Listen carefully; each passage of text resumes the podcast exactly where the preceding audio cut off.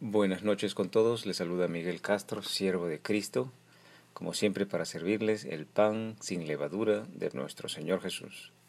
Gina, muchas gracias por compartir con nosotros esta noche. Buenas noches, hermanos.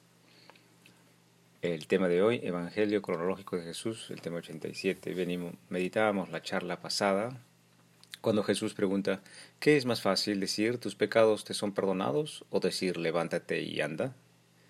Ninguno de estos dos es fácil ejecutar efectivamente para el hombre. Aunque los hombres deseen absolver de pecados en la tierra, esto no garantiza que el perdón sucederá en el cielo. Para que el perdón de pecados sea efectivo en la tierra y en el cielo son necesarias dos cosas. Debe existir un arrepentimiento genuino, profundo y verdadero dentro del corazón del transgresor, estando convencido de la desobediencia y transgresión a Dios, y también que si existe un intercesor, debe ser un verdadero discípulo de Cristo, verdaderamente lleno del Espíritu Santo. No estoy diciendo que tenga ciertas vestiduras, sino que lleve la sabiduría del Espíritu Santo, que se manifiesta en el conocimiento y en la aplicación de la palabra de Dios. Todos, todos debemos asegurarnos de que el perdón de los pecados sucede en el cielo de parte de Dios, ya sea que suceda a través de un intercesor o no. Una de las manifestaciones de que el perdón de pecados no ha sido efectivo en el cielo es que el hombre no sana de su pecado y continúa en sus malos actos como estilo de vida. Si una persona se confiesa por falso testimonio o chisme, se confiesa y ofrece penitencia, pero a unos días continúa con este mismo estilo de vida. Significa que no ha habido arrepentimiento verdadero y el sacerdote, aunque cumplió con el sacramento, no inspiró el Espíritu Santo en el, en el pecador, pues no hubo convicción de maldad en el pecador. La mentira demanda sangre inocente, la de Jesús, para el perdón ante Dios.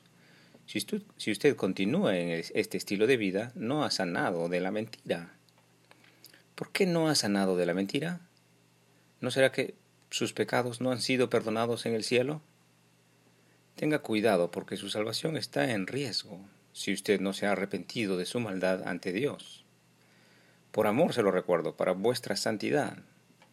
Jesús nos enseña que Dios mismo es el único que perdona los pecados y para ello Jesús tuvo que pagar por sus pecados derramando su sangre bendita en la cruz.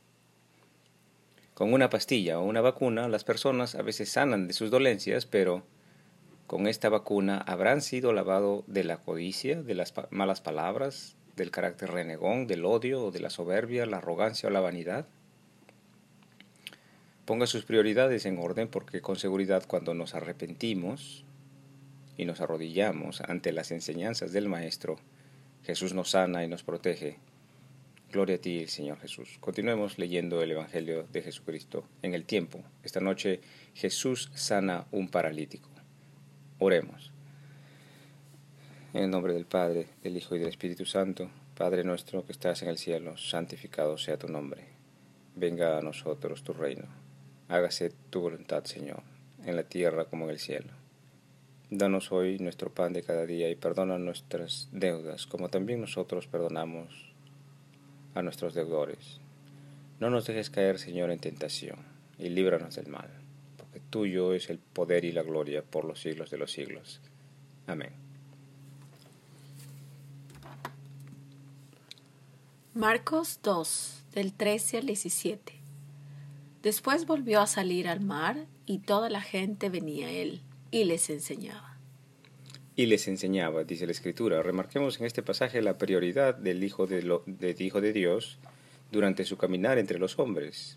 Y hasta aún en estos días, la prioridad, la enseñanza de la palabra de Dios. Lucas 5, del 27 al 32. Después de estas cosas salió y vio a un publicano llamado Leví sentado al banco de los tributos públicos y le dijo, sígueme. En el registro histórico aprendemos de que Leví eh, tenía un trabajo repudiable. Leví es un judío cobrador de impuestos antes que de ser discípulo de Jesús. Recaudaba impuestos para Roma y tomaba una buena parte para él mismo, haciéndolo muy rico en comparación con sus compatriotas judíos. un recolector de impuestos para Roma tendría que poner la riqueza por encima de la lealtad a su nación judía. Sin embargo, Mateo escribe acerca de él mismo como un recolector de impuestos, que manifiesta la humildad y reconocimiento de Mateo de su condición pecadora, de avaricia, que es plasmada en las Escrituras para que todos podamos leerlo, pero también para salvación de mano del Maestro. Y dejándolo todo, se levantó y él y le siguió. Leví con seguridad ya sabría de la fama del sanador, el maestro Galileo. Mucha gente ya se movilizaba tratando de alcanzar al maestro para sanidad. Leví también conocería que Jesús ya caminaba con varios discípulos. Podríamos especular que Leví, ahí sentado en su banca, se consideraría indigno para la posición de discípulo del Maestro. Quizás en su mente se habría preguntado él mismo, ¿Cómo es que este profeta llamado Jesús se fijaría en mí? ¿Un cobrador de impuestos? Sin embargo, el Maestro, el Hijo del Altísimo, le dice, Sígueme. Me imagino a Leví mirando directamente a los ojos del Maestro, en su banca de trabajo. Me imagino a Leví deseando ser transformado en Mateo de la mano de Dios. Imagino sus ojos llenos de arrepentimiento y a la vez gozo. ¿Cómo es que el Mesías se ha fijado en mí, un pecador? Jesús, el Hijo de Dios, el Salvador, nos da otra oportunidad para dejar nuestros malos caminos y empezar a caminar por el camino de la luz, el camino de la santidad, trazado por el Maestro. Hoy Él te pregunta, sígueme. Y Leví le hizo gran banquete en su casa y había mucha campaña, compañía de publicanos y de otros que estaban a la mesa con ellos.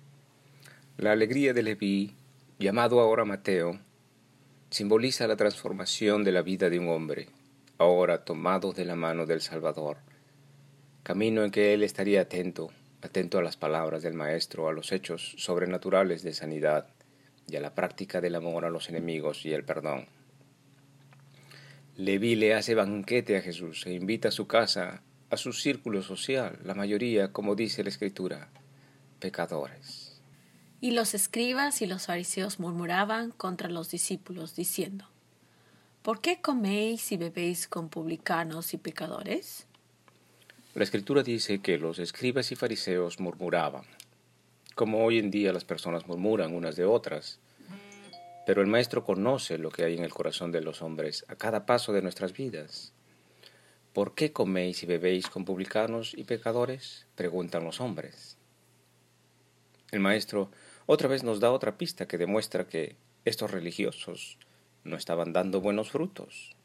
Si hay malos maestros, ¿habrán malos frutos? El problema de los malos maestros es que se, que se alejan de sus propios frutos, porque no pueden dar buenos frutos cuando no llevan en sí el poder de Dios en ellos. Sin embargo, aquella persona que sí lleva el poder de Dios, como Jesús en este caso, él sí da buenos frutos, hombres renacidos en espíritu y en verdad. Respondiendo Jesús les dijo, Lo que están sanos no tienen necesidad de médico, sino los enfermos. Si Mateo es fruto de la enseñanza de Jesús, si Mateo está sanando de su avaricia, de su codicia, de, mano del verdadero y único Maestro Jesucristo, ¿quién sería Leví? ¿No es Leví fruto de sus padres y de los mismos escribas y fariseos de su pueblo que lo habían abandonado? Y no solo eso, sino que se apartaban de ellos, mirándolos como lo más bajo. Preguntémonos, ¿cuántos Leví están ahora sentados como representantes del pueblo, frutos de sus padres y de sus sacerdotes. Por amor se lo digo. No he venido a llamar a justos, sino a pecadores al arrepentimiento. Jesús está en el medio de los pecadores, llamándoles al arrepentimiento y a un consecuente camino de santidad y semejanza con el Maestro. Jesús no implica que estos fariseos y escribas fuesen justos. No lo eran Estos fariseos eran religiosos, pero ser justo y ser religioso son cosas completamente diferentes. Ser religioso es cosa de hombres, pero ser justo delante de Dios es algo que solo Dios puede regalar a través del regalo inmerecido de su gracia. Jesús también está llamando al arrepentimiento a los escribas y fariseos. Sin embargo, estos no saben que también están enfermos, pues no han recibido aún la gracia de Dios. ¿Cómo sanarán aquellos que no se consideran enfermos? ¿Cómo recibirán gracia aquellos que piensan que ya tienen gracia? Cuando critican al Maestro de juntarse con pecadores, manifiestan estar destituidos de la gloria de Dios, pues no hay amor ni misericordia en sus corazones. Usted que escucha, si está enfermo de la ira, de ser renegón, criticón, le digo, en Cristo hay esperanza de ser transformado de Leví a Mateo. Venga a Cristo arrepentido y camine con Él, con sus enseñanzas. Este siervo de Cristo un día también dejó su banco de tributos para tomar la mano del Señor Jesús de Nazaret, mi Señor y mi Dios. Le motivo a usted también a seguirle. Muchas gracias por su tiempo. Hasta aquí hemos meditado la Escritura. Que el Señor nos permita seguir sirviéndole el día de mañana.